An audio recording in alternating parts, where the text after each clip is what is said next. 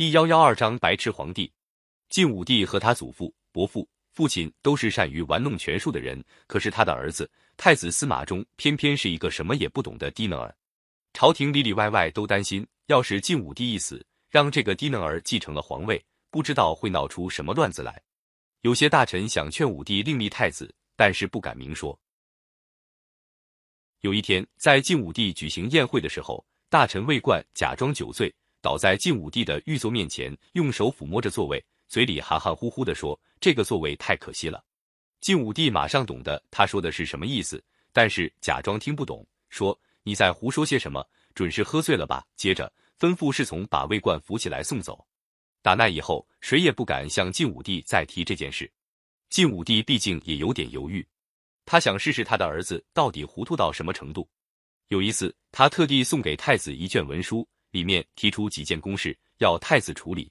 太子的妻子贾妃是个机灵的女人，见到这卷文书，连忙把宫里老师请来替太子代做答案。那个老师很有学问，写出一份卷子，引经据典，答得头头是道。贾妃看了挺满意。旁边有个略懂文墨的太监却提醒他，这份卷子好是好，可是皇上明知太子平常不大懂事，现在写出这样一份卷子，反倒叫他怀疑。万一查究起来，就把事情弄糟了。贾妃说：“对，亏得你提醒一下。那么还是你来另写一份吧，写得好，将来还怕没你的好处。”那个太监就另外起草了一份粗浅的答卷，让太子依样画葫芦抄写一遍，送给晋武帝。晋武帝一看卷子，虽然写得很不高明，但是总算有问必答，可见太子的脑子还是清楚的。俗话说：“蜡里头儿子自己的好，能将就也就将就过去了。”公元二百九十年，晋武帝病重，太子司马衷已经三十多岁。按理说，三十多岁的人已经可以处理政事了。但是晋武帝到底不放心，立个遗诏，要皇后的父亲杨俊和他叔父汝南王司马亮一起辅政。晋武帝临死的时候，只有杨俊在身边。杨俊为了想独揽大权，和杨皇后串通起来，另外伪造一道遗诏，指定杨俊单独辅政。晋武帝一死，太子司马衷即位。这就是晋惠帝。晋惠帝即位以后，国家正事他一件也管不了，倒是闹出一些笑话来。